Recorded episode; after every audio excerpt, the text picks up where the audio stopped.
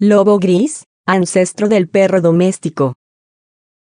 El ubicano híbrido lobo-perro es un animal que nace como resultado de la cruz entre un lobo salvaje y un perro doméstico. Los que han tenido contacto con ellos dicen que son más tímidos y muestran menos confianza hacia los humanos que un perro, pero que con buen entrenamiento y cuidado pueden ser buenos animales de compañía. Es curioso que el ser humano críe híbridos entre perros domésticos y lobos, cuando el mismo perro doméstico desciende de los lobos grises. Al menos, esta es la idea más aceptada sobre el origen del llamado mejor amigo del hombre. El nombre científico del perro doméstico es Canis lupus familiaris, mientras que el lobo gris fue nombrado Canis lupus. Por lo tanto, el lobo gris es una especie y el perro doméstico es una de sus subespecies.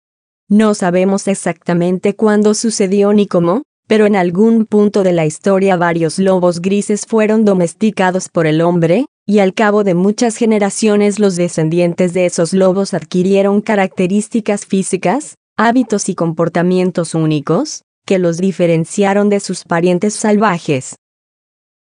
Imagínate la vida en la época en la que el ser humano era un cazador-recolector. Los lobos eran parte de la fauna de Eurasia, por lo que los hombres se topaban con ellos con mucha frecuencia. Aquellas personas pudieron notar las habilidades de caza de aquellos lobos y decidir mantenerlos consigo. Lo más probable es que primero hayan mantenido cachorros, para que estos crecieran adaptándose a la vida en la sociedad humana. La domesticación pudo ocurrir no solo una, sino hasta cinco veces. Si comparas un perro husky siberiano y un lobo gris, puedes notar fácilmente el parecido entre ambos.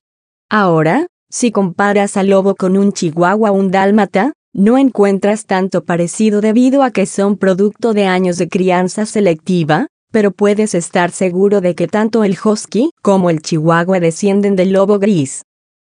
Aunque en los primeros años el perro pudo ser un animal más apreciado por su utilidad en las labores de caza, el tiempo lo transformó en una criatura capaz de interpretar gestos humanos y eventualmente, en uno de los animales de compañía más queridos del mundo.